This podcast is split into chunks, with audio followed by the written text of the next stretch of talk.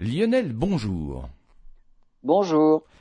Un outil, si je puis m'exprimer ainsi, qui est très utile pour euh, mieux comprendre le passé, c'est l'ADN. Et en l'occurrence, aujourd'hui, vous allez nous parler de l'ADN de mammouth. On a battu des records.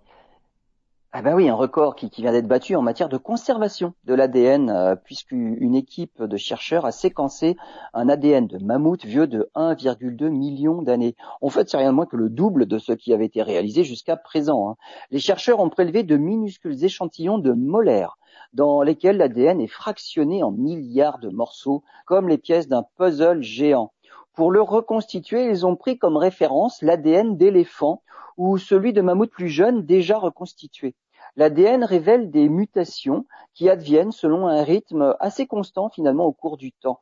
Les molaires analysés montrent que les individus auxquels elles appartenaient elles, ben, venaient de deux espèces différentes en fait.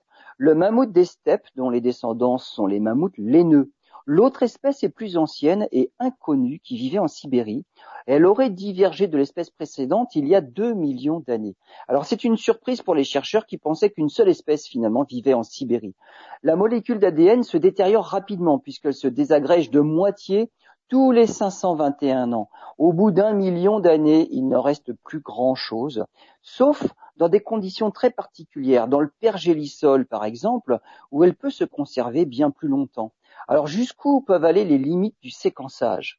Euh, Les fantasmes hein, de Jurassic, Park ressurgissent, hein, mais remonter jusqu'à plus de 66 millions d'années reste tout de même un fantasme.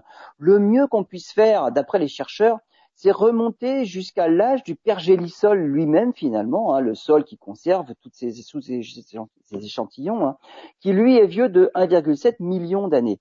Une autre solution, comme l'envisage un généticien de l'université de Harvard, c'est un hybride de mammouth. En implantant des gènes de mammouth dans un embryon d'éléphant pour finalement combler tous les manques, cela donnerait bah, non pas une espèce existante, mais une nouvelle espèce, mais pas du tout un mammouth laineux tel qu'il était il y a 4000 ans.